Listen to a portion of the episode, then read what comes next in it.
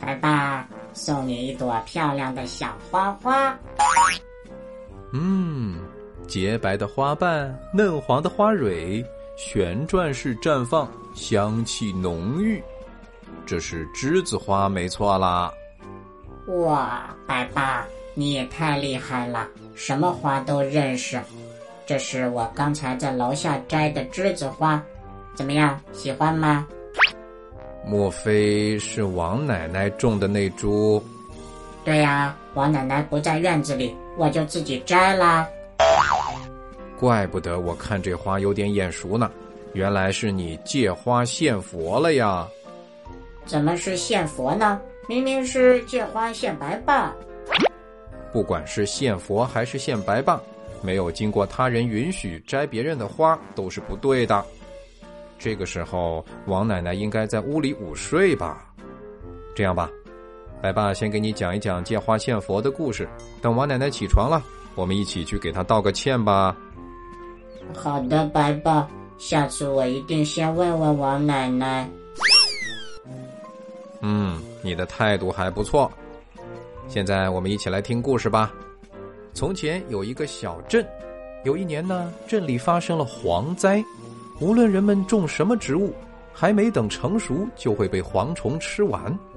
再加上那时候山上的猛兽经常下山吃人们养的小动物，大家心里都感到非常害怕。他们需要一瓶杀虫剂。上次白爸只对着蟑螂喷了一下，那只蟑螂就四脚朝天了。可惜那时候还没有杀虫剂呀。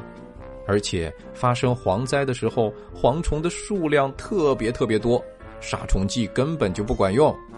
为了拯救小镇上的人，释迦牟尼佛特地从天上降临人间，施展佛法收拾了蝗虫，也驯服了猛兽。佛祖是怎么收拾他们的？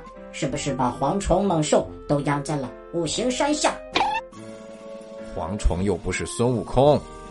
镇上的人十分感谢佛祖，其中有一位穷人特地为佛祖献上了一束鲜花。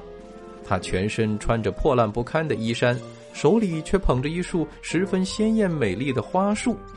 佛祖感到有些意外，忍不住就问：“这位先生，你家是还有什么地方需要我帮忙吗？”这束鲜花是穷人在路边采的吗？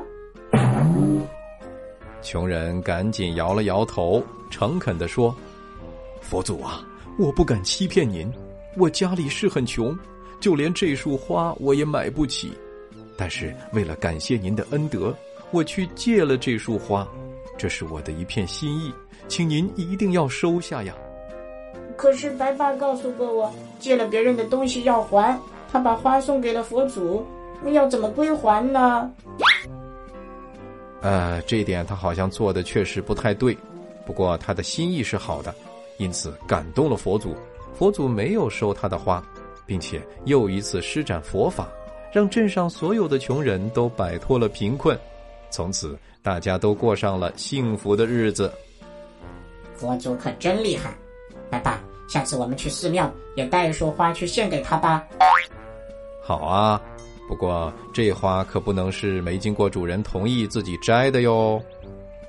白爸，你快别说了，我这就去给王奶奶道歉。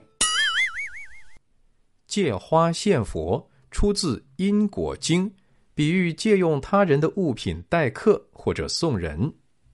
卡维，再来造个句吧。小伟送给小白同学的巧克力，被他借花献佛，送给了好朋友。王奶奶，对不起，我刚才借你的花献佛了。是卡维亚，你今天去寺庙啦？不是，不是，王奶奶，我是把花献给了白爸。哦，是白爸带你去寺庙了。哎呀，你怎么越说越乱了？我还是请白爸来帮我解释吧。好了，小朋友，“借花献佛”这个成语你学会了吗？最后，我们一起来想一想，佛祖到底有没有收下那束鲜花呢？欢迎你留言告诉白爸。玩转迪士尼，快乐下江南。